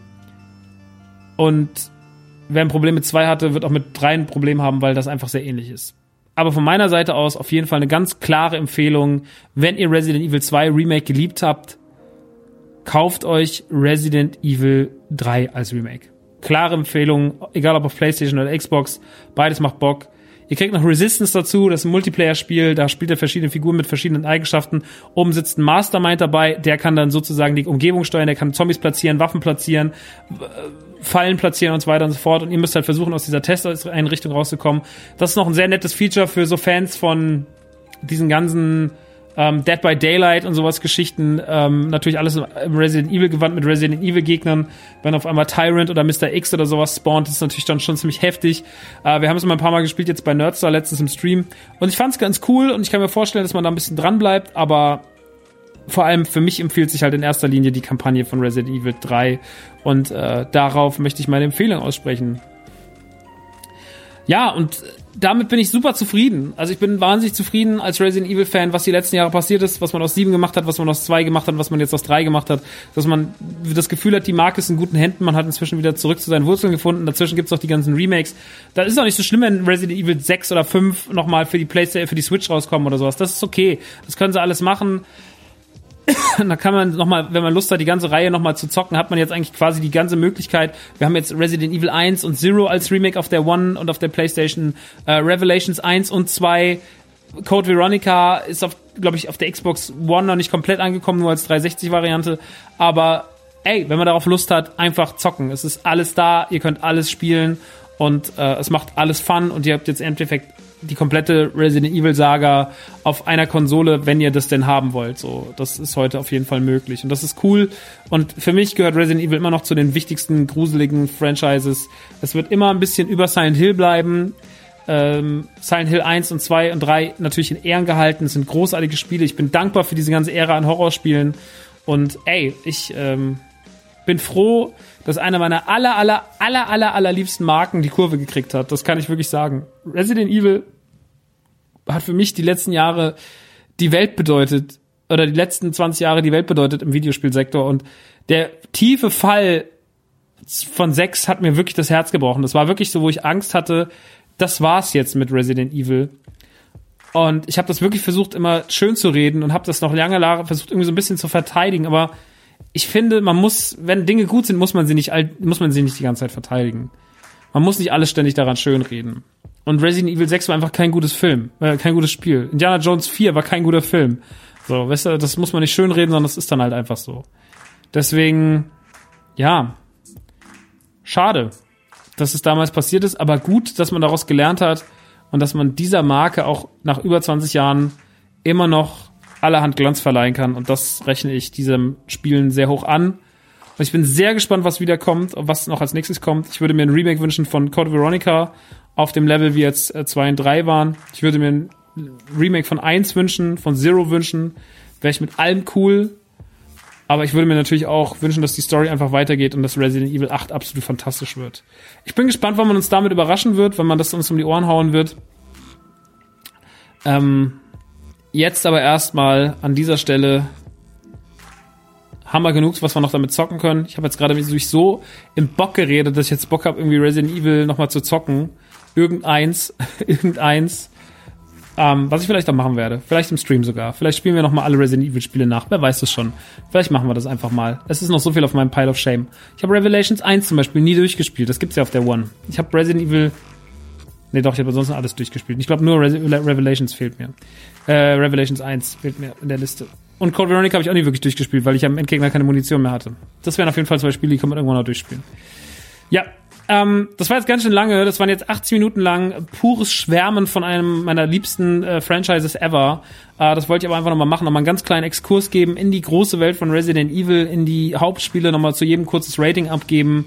Ähm, wenn ihr mich jetzt fragen würdet, ey Max, welche drei Resident Evil muss man gespielt haben, würde ich euch wahrscheinlich jetzt einfach die letzten drei ans Herz legen ähm, weil ich einfach sage so, yo, pass auf, das Ding ist, oder macht so, wenn ihr nochmal Resident Evil erleben wollt, dann spielt Resident Evil 1 im, im Original als Remake, also in, diesem, in dieser schönen Variante, äh, aber auch immer noch Tank Control, äh, spielt das auf jeden Fall, mm, spielt Resident Evil 2 als Remake und spielt dann, um einfach mal zu sehen, wie sich so eine Marke auch viele Jahre noch später erhalten kann, Resident Evil 7. Das wären so meine drei Empfehlungen. Und ansonsten könnt ihr dazwischen aber auch alles andere zocken. Das Dreier Remake ist fantastisch. Äh, Resident Evil Zero ist super. Resident Evil ähm, Code Veronica ist okay. Jetzt vielleicht auch nicht mehr so gut spielen. Vier ist nice. Fünf kann man mal mit Freunden spielen. Sechs kann man mal reingucken, wenn man ganz viel Lust hat, sich selber zu quälen. Ähm, Revelations 1 und 2 sind cool. Also es sind so viele Spiele da, mit denen man einfach Spiel Spaß haben kann. Ähm, und sich einfach nochmal ein ganzes Franchise vereinnahmen kann. Und das Schöne ist, die Spiele dauern nie zu lange. Bis auf Resident Evil 6, das dauert 20 Stunden oder sowas. Ja, man wollte zu viel. Dann lieber 10 gute Stunden oder 7 gute Stunden, wie jetzt bei Resident Evil 3, 8 gute Stunden und das Ding ist, ist geil. Das reicht manchmal auch schon. Naja, viel zu lang gequatscht. Ich will jetzt Feierabend machen an dieser Stelle. Ich bedanke mich fürs Zuhören. Ich wünsche euch sehr viel Spaß mit Resident Evil. Wenn ihr Lust habt, die Sachen nachzuholen, dann ist jetzt ein guter Zeitpunkt dazu. Wie gesagt, die Auswahl ist da.